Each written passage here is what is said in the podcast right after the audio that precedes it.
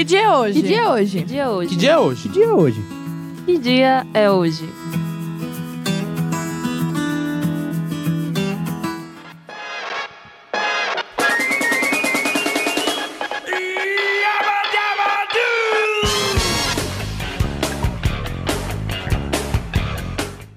Nesse dia 27 de fevereiro, mas lá atrás, em 1932, nasceu uma das maiores atrizes de Hollywood. Pois é, estamos falando aqui de Elizabeth Taylor, que no dia de hoje faria 88 anos. Também conhecida como Liz Taylor, a atriz começou sua carreira no início dos anos 40 e se tornou uma das principais atrizes de Hollywood nas décadas seguintes. No ano de 1963, a atriz foi a primeira a assinar um contrato milionário com uma produtora quando estrelou o filme Cleópatra. Indicada cinco vezes ao Oscar de melhor atriz, Liz Taylor faturou a estatueta duas vezes, com o filme Butterfield 8, em 1960, no papel de Gloria Vandross, e Quem Tem Medo de Virginia Woolf, em 1966, no papel de Marta. Além do prêmio máximo da sétima arte, a atriz também ganhou um BAFTA e um Globo de Ouro e se tornou uma das, perdão, se tornou uma das atrizes mais populares durante toda a sua carreira.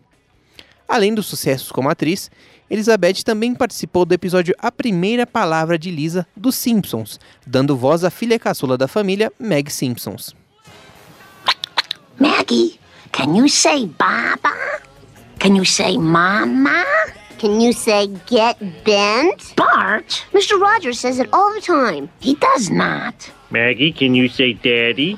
Daddy? Kitty. Kitty. Bebop. Bebop. Shove it. Shove it.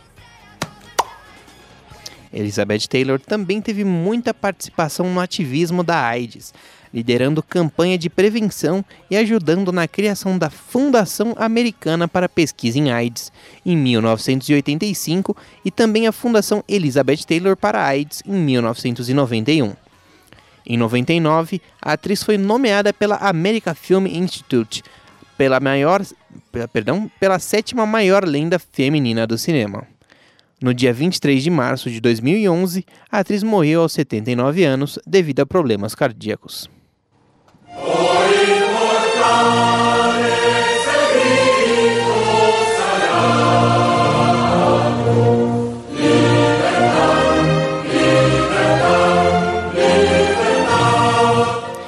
Nesse dia 27, mas desta vez em 1977, Diego Armando Maradona fazia sua estreia pela seleção da Argentina e o resto, como dizem por aí, é história.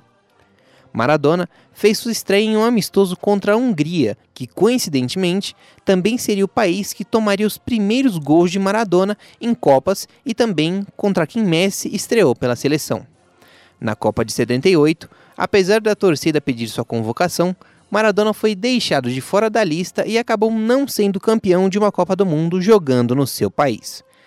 Em sua estreia em Copas do Mundo, no ano de 1982, a seleção argentina se complicou na fase de grupos e, após perder para a Itália por 2 a 1 e para o Brasil por 3 a 1, este jogo com Maradona expulso, a seleção e o craque argentino se despediram do torneio.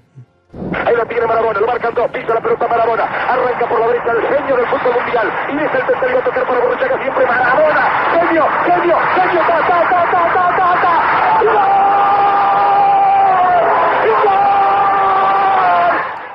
Mas em 1986 foi o grande ano do, considerado por muitos, o melhor argentino de todos os tempos, com o título da, com o título da Copa do Mundo de 1986 e com a grande história do gol de mão contra a Inglaterra nas quartas de final, apelidando o craque argentino como Las Manos de Deus, ou no nosso português, As Mãos de Deus. Maradona foi considerado o melhor jogador daquela Copa do Mundo e marcou seu legado com a seleção argentina.